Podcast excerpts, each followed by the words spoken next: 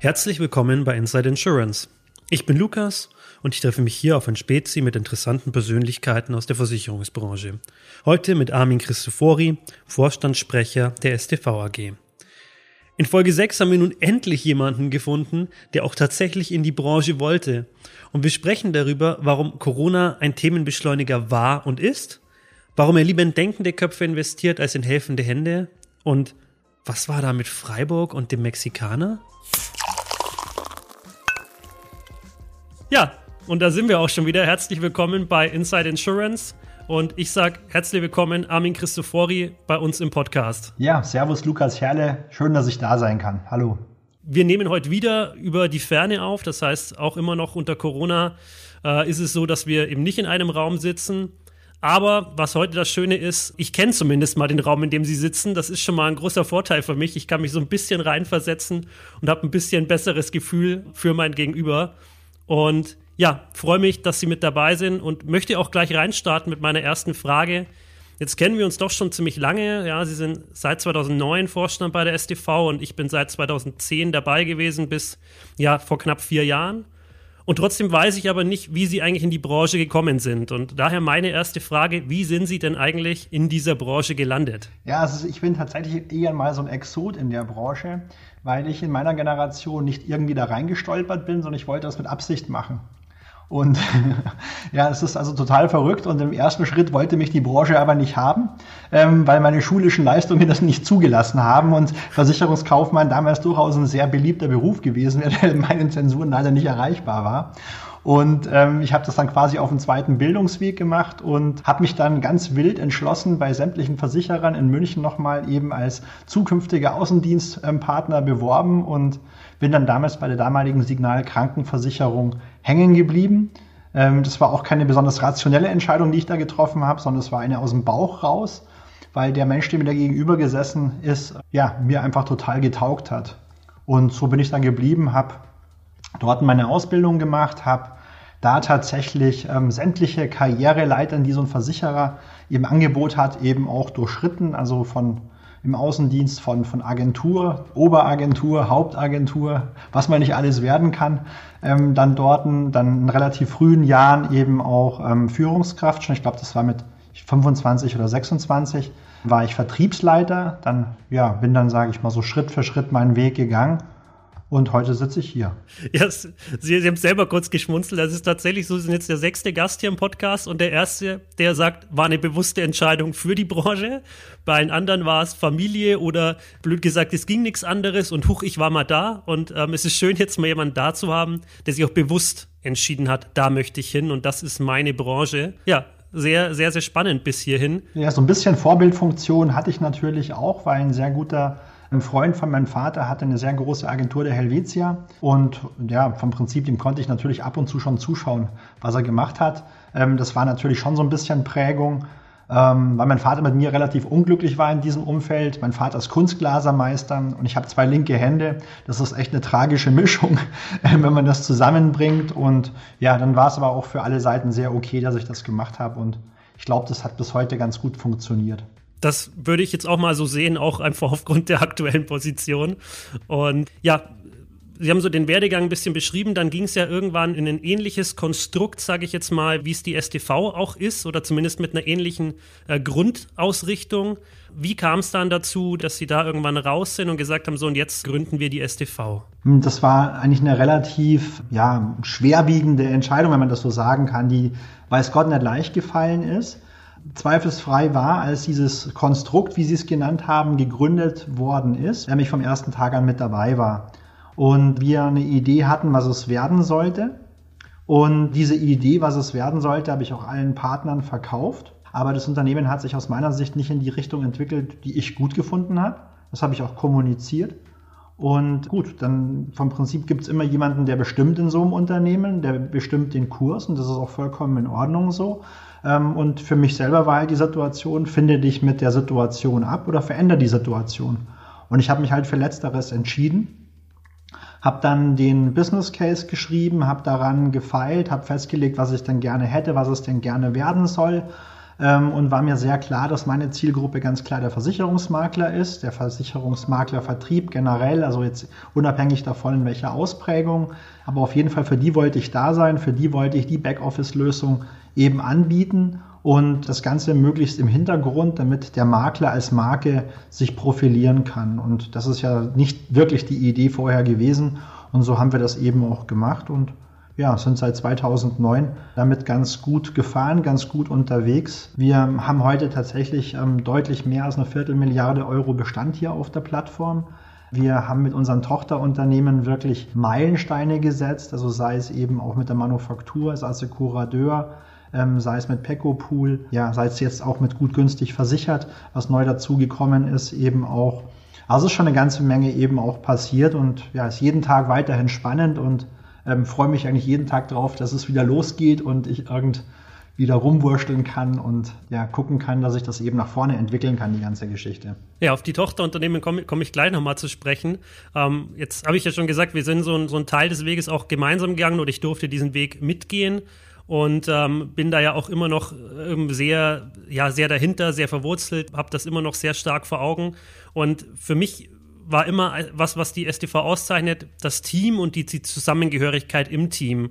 Jetzt haben wir bisher im Podcast ähm, vermieden, stark über das Thema Corona zu sprechen, weil ich es einfach ja gerne raushalten wollte. Aber jetzt im Gespräch mit Ihnen finde ich es durchaus wichtig, ähm, mal darauf einzugehen oder interessant darauf einzugehen, wie sich das für fürs Team bei der STV ausgewirkt hat mit Lockdown, mit Homeoffice, wie, wie man da das Team letzten Endes zusammenhalten kann. Ja, das ist natürlich eine echte Herausforderung. Ich sag's mal so, wir sind jetzt elf Jahre alt und ähm, haben natürlich da ein gewisses Maß an ja, Glück gehabt, dass wir spät geboren sind. Das ist manchmal nicht so positiv, manchmal ist es positiv und deswegen ist bei uns die Grundlage, auf der wir stehen, schon sehr, sehr digital gewesen. Und ähm, Remote-Beratung, remotes Arbeiten ist für uns nichts wirklich Neues gewesen. Ja, also wir haben schon Mitarbeiter oder Mitarbeiterinnen gehabt, ähm, die ähm, teilweise von Lyon aus gearbeitet haben, weil der Mann bei Airbus da gearbeitet hat. Also das sind Dinge gewesen, die waren für uns nicht komplett neu. Komplett neu war natürlich die komplette Firma ähm, zum, zum Lockdown eben ähm, ja in Anführungsstrichen ins Homeoffice zu verfrachten. Und ähm, das hat technisch sehr, sehr gut funktioniert. Also wir hatten keine Performance-Verluste für die Makler auf der Plattform. Und der erste Lockdown ähm, hat bei uns eigentlich eher so eine Art Gruppendynamik ausgelöst. Also wir waren total on fire, ähm, das Ganze gut zu machen. Die Mitarbeiter waren neben dem, dass sie eigentlich immer motiviert sind, also nochmal, sag ich mal so einen drüber. Also wir haben teilweise eine Performance hingelegt, die war deutlich, deutlich besser als das, was wir hier im Büro auf die Reihe gebracht haben ähm, vom Arbeitsergebnis. Das war, das war echt super. Ähm, und beim ersten Lockdown, glaube ich, ist das auch sehr, sehr gut, sehr, sehr gut gelungen, dass wir da eben auch sehr gut aus der Kurve gekommen sind und als Unternehmen tatsächlich, so bitter das eben auch in anderen Bereichen klingt, ähm, tatsächlich als Gemeinschaft schon ein Stück weit profitiert haben.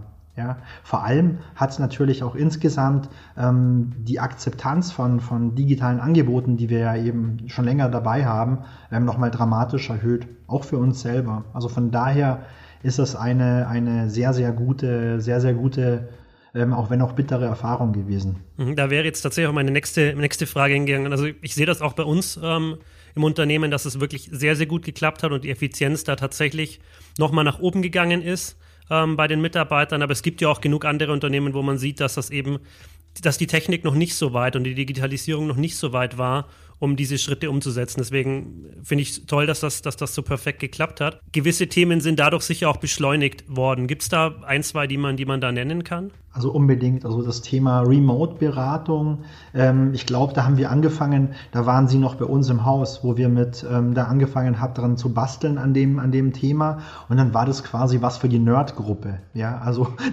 da haben wir dann quasi da gesessen, haben uns gegenseitig angerufen oder irgend sowas, ja, weil es keine anderen gegeben hat, der Lust drauf hatte auf diese ganze Geschichte. Und ähm, von daher, von daher ähm, hat das natürlich gerade was Remote-Beratung, Akzeptanz von so Tools wie Teams, wo wir jetzt auch gerade zusammengeschaltet sind, ähm, einfach nochmal dramatisch erhöht. Also wenn ich mir überlege, ich bin normalerweise im Jahr bis zu 100 Mal geflogen Ähm, und momentan durch die Situation fliege ich genau gar nirgendwo hin. Ja, also ich glaube nicht, dass es so sein wird, dass ich jetzt insgesamt gar nirgends verfliegen will, sondern nur noch ähm, quasi Teams und ähnliche Tools nutze. Aber es ist schon in die Richtung gegangen. Auch ähm, das Thema, das wir haben, wir haben ja mal Insure ausgebaut, ähm, von der reinen App für Kunden ähm, zur Makler-App ähm, mit, mit Smart Homepages für die Makler, ähm, mit, mit Remote-Beratung für die Makler auch nochmal speziell. Also da ist richtig viel passiert mit Kampagnentools, mit Online-Abschlusslinks, weiß der Kuckuck, was wir da nicht alles getan haben. Also wer Lust hat, diese Werbeunterhaltung, die ich gerade ablasse, hier nicht sich zum Ende anhören zu müssen, kann auf unserer Homepage gucken. Also mein Schuh ist echt toll geworden. Und also das Gesamtpaket, aber das wäre mit Sicherheit in dem Tempo niemals passiert in einem normalen Jahr.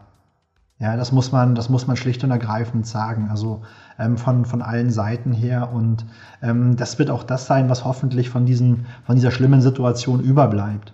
Ja, dass es einen riesengroßen Schub nach vorne gegeben hat ähm, der Digitalisierung, weil man muss ja ehrlich sagen, Deutschland hat ja die Digitalisierung nicht verschlafen, sondern wir haben sie bewusst verdrängt. Ja, wir wussten nämlich genau, was es ist. Wir wussten, die Tools gibt's, wir können das tun jeden Tag, aber wir haben es nicht gemacht. Und ähm, das ist, glaube ich, der ganz große Unterschied ähm, zu, zu vorher. Ja, weil wir gezwungen wurden, es zu tun. Das stimmt. Ja, ich habe nämlich auch äh, gerade das Thema äh, Technik auch noch mal in einem Interview gelesen gehabt, wo es darum ging, eben, dass sie auch gesagt haben, es ist noch sehr differenziert, welche Makler schon in der Digitalisierung weiter sind und welche da noch etwas zurück sind in der, in der Entwicklung und vielleicht sogar sagen, nee, sie glauben, nach Corona ist alles wieder wie vorher. Da haben Sie auch gesagt, glauben Sie nicht. Und man sieht es ja auch an der STV, die da technisch schon, schon sehr, sehr viel weiter ist. Ich, wenn man sich anguckt, was eben gerade mit My Insurer, ähm, was da alles dahinter hängt, dann kann man ja fast schon sagen, die STV ist nicht nur ein Service-Dienstleister, sondern irgendwo auch ein IT-Dienstleister in einer gewissen Art und Weise. Ist das heutzutage, wenn man einen Makler ja versorgen will, sage ich mal, notwendig, das zu sein? Also ich glaube, dass die Grundlage eines Dienstleisters heute für Makler ein digitaler Ansatz sein muss. Also alles andere kann ja nicht mehr funktionieren. Ja, also gibt es natürlich auch sehr unterschiedliche Meinungen dazu. Und das ist natürlich auch nicht alles schwarz und weiß, das muss man schon so sehen. Man muss schon aufpassen auch, dass man seine Zielgruppe weiterhin erreicht und die Leute mitnehmen kann. Ja, und ähm, das ist so das große Grundstück, das es jetzt gilt zu, zu gehen. Aber natürlich ist der Ansatz eben digital und modern nach vorne zu kommen. Ähm, wir haben ja die Tools nicht nur nach außen gebaut jetzt ähm, für, für die Makler. Ähm, die Dinge, die man sehen kann, das neue Portal, das kommen wird, die Apps und so weiter, das sind nur Spiegel von den Dingen, die wir ja intern hier gebaut haben, die man nach außen sieht. Also wir haben hier äh, mit der Datenversorgung, mit den Versicherern Riesenschritte nach vorne gemacht. Das ist eine Versicherungsfabrik was, da, was da gebaut worden ist. Ähm, wir haben künstliche Intelligenz da hinten dran mittlerweile, die in der Lage ist, ähm, den Schriftverkehr auszulesen und Geschäftsvorfälle anzustoßen. Dann liest ähm, die Software das aus ähm, und stellt es dem Makler gleich aufbereitet zur Verfügung mit Differenzbetrag und all den ganzen Dingen, die da eben dran sind. Dinge, die, ähm, wo sie noch bei uns waren, händisch hier gemacht worden sind. Ja, oder ich, ich weiß gar nicht, wann hier die letzten Dokumente händisch irgendwo hinzugefügt wurden.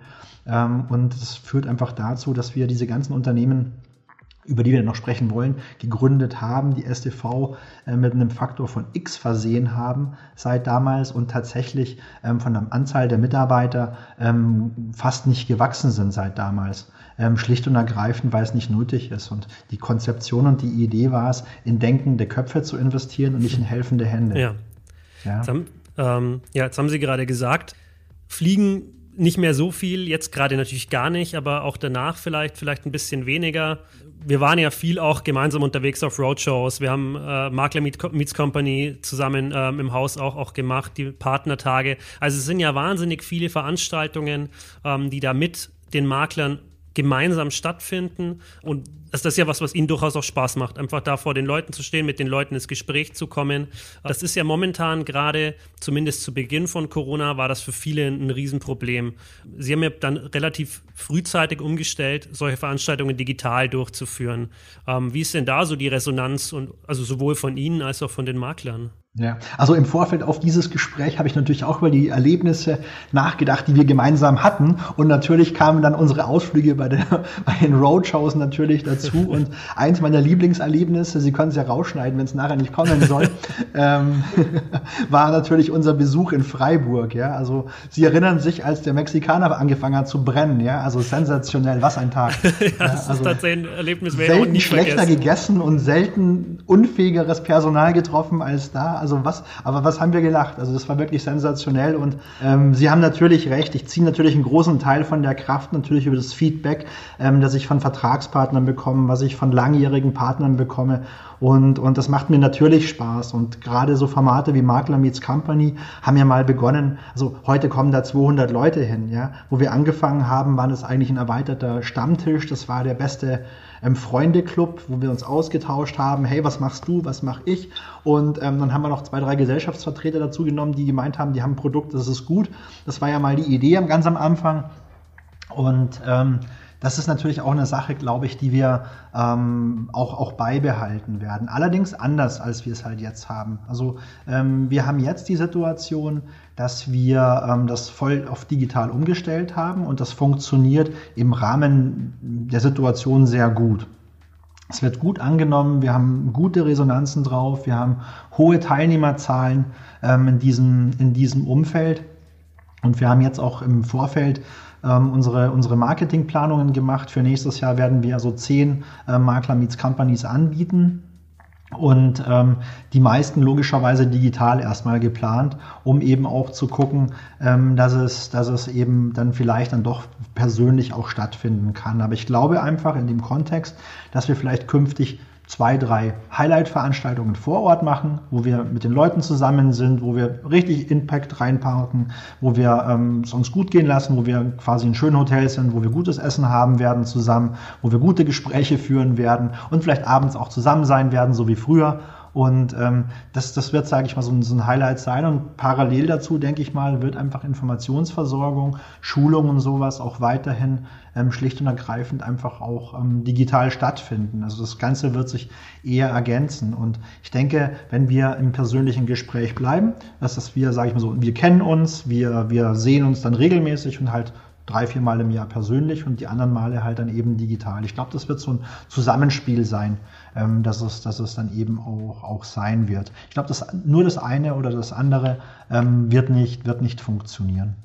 Hm, das, das glaube ich, das glaube ich tatsächlich auch. Und es ist ja auch das, das, was wir auch beim Endkunden letzten Endes sehen. Also auch der Makler hat ja genau das beim Kunden. Ja. Er berät ihn zwar jetzt stärker ähm, remote, das heißt, er ist stärker in, in eben solchen Lösungen unterwegs, aber natürlich trifft er seinen Kunden auch mal vor Ort, um einfach nochmal so ein bisschen das, den, den Vertrauensaufbau ja in einer gewissen Weise zu generieren, weil der, glaube ich, wird schon weiterhin sehr stark im persönlichen Austausch sein und, und weniger im digitalen Weg.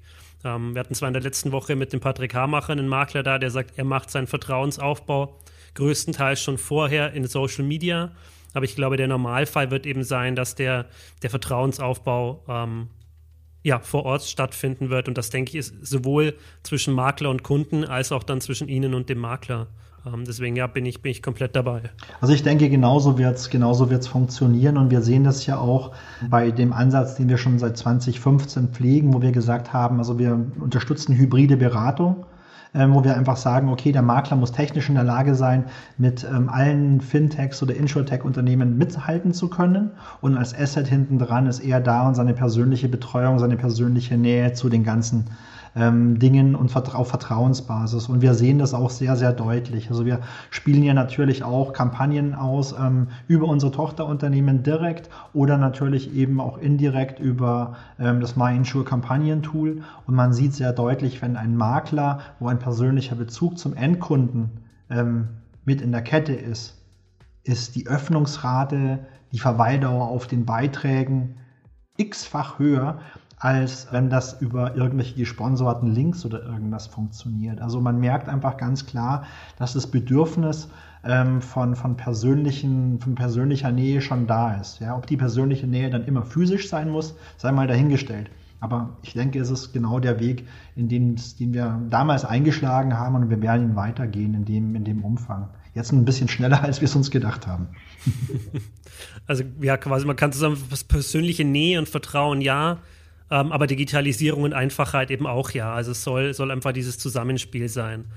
Und jetzt haben wir schon ein paar Mal die Tochterunternehmen erwähnt. Jetzt möchte ich auch nochmal drauf eingehen. Da gibt es ja unterschiedliche Tochterunternehmen. Es gibt einmal die, die selber gegründet wurden und die, die übernommen wurden. Gibt es da eine bestimmte Strategie und, und warum sind diese Unternehmen in der STV gelandet?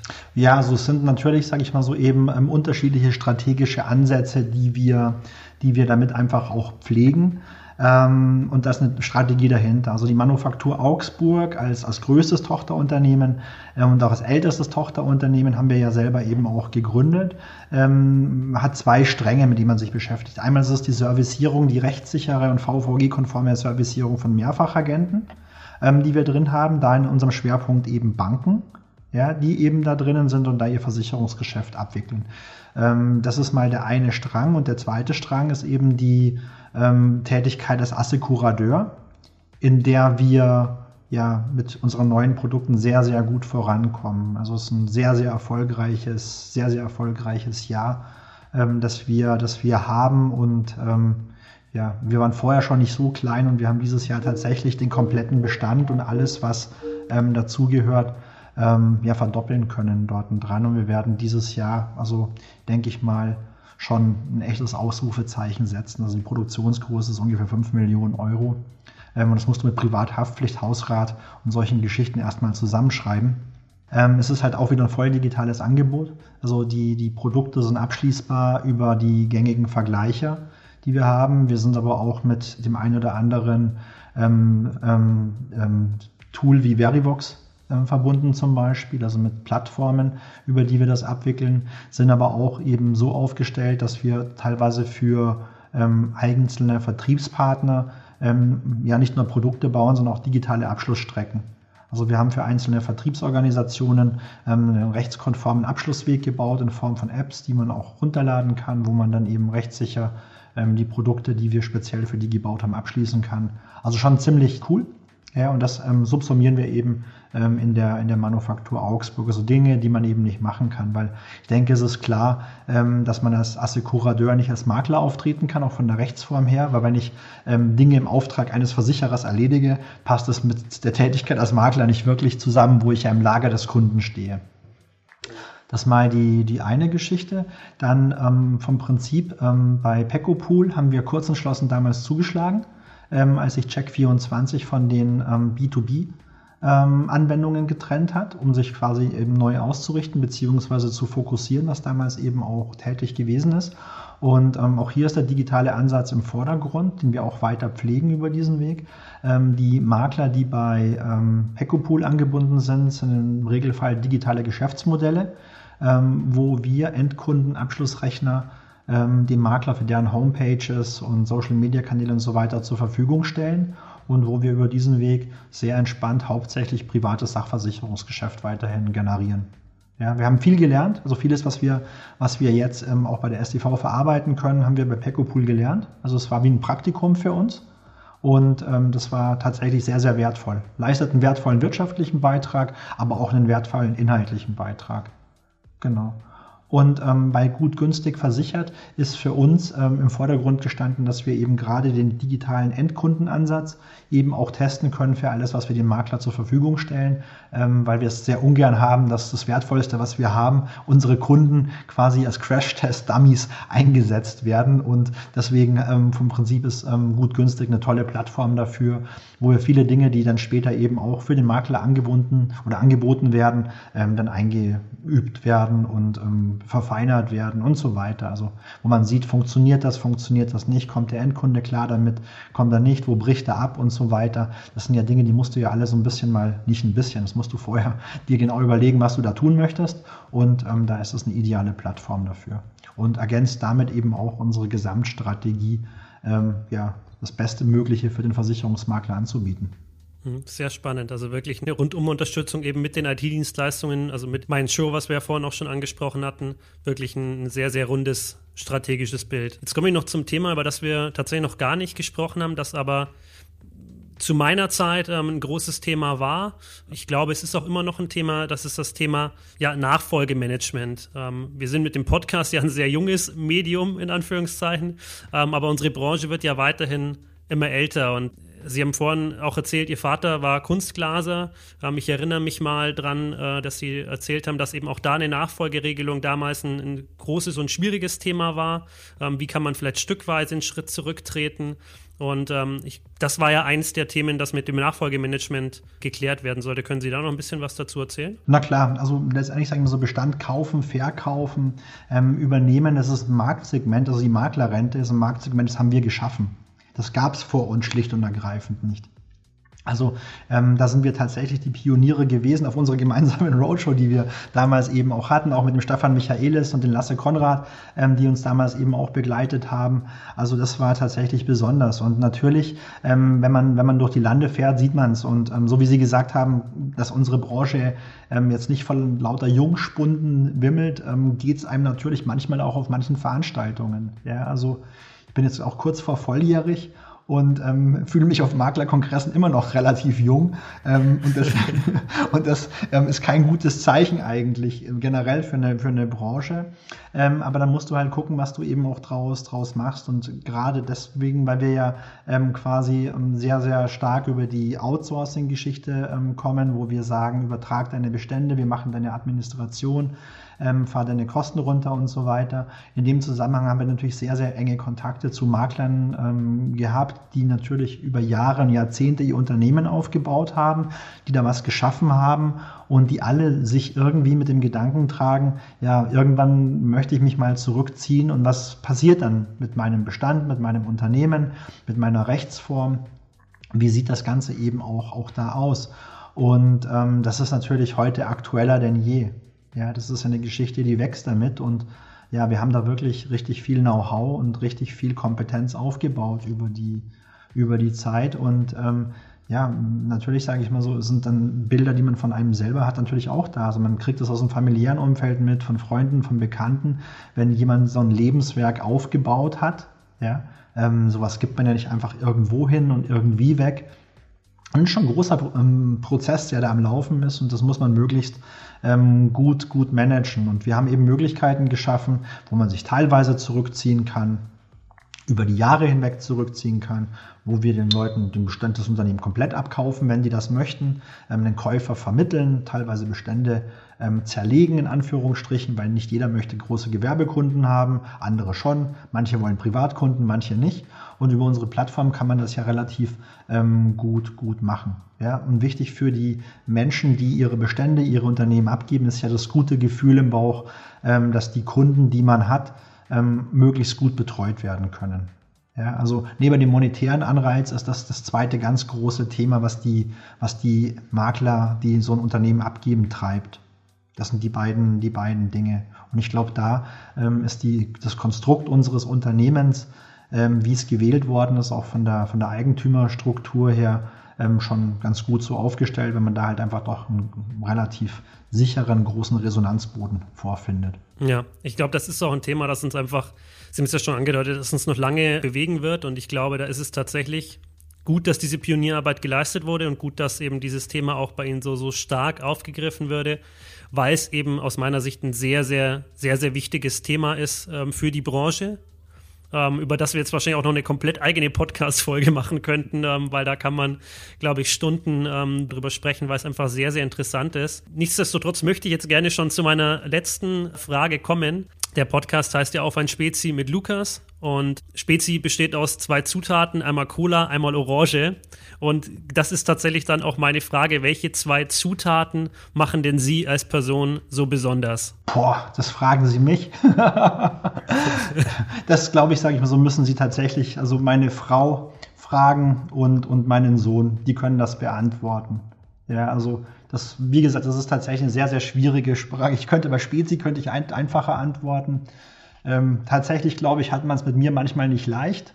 Ja, aber immer auf eine liebenswerte Art und Weise. das kann ich so unterschreiben und ähm, also das ist immer auf eine liebensvolle Art und Weise. Ich finde, ähm, der Kontakt war immer sehr, sehr angenehm und ich fand, es war auch heute wieder ein sehr, sehr tolles Gespräch. Insofern sage ich vielen, vielen Dank, ähm, dass Sie mit dabei waren und ja, vielleicht treffen wir uns tatsächlich nochmal auf eine, auf eine Folge zum Thema Maklernachfolge. Würde mich äh, sehr, sehr freuen. Ja, also vielen Dank für die Einladung, bin ich gerne nachgekommen und ja, vielen Dank mit dem Format und gute Zeit und gesund bleiben. Bis dann, tschüss, servus. Auch so, vielen, vielen Dank. Tschüss.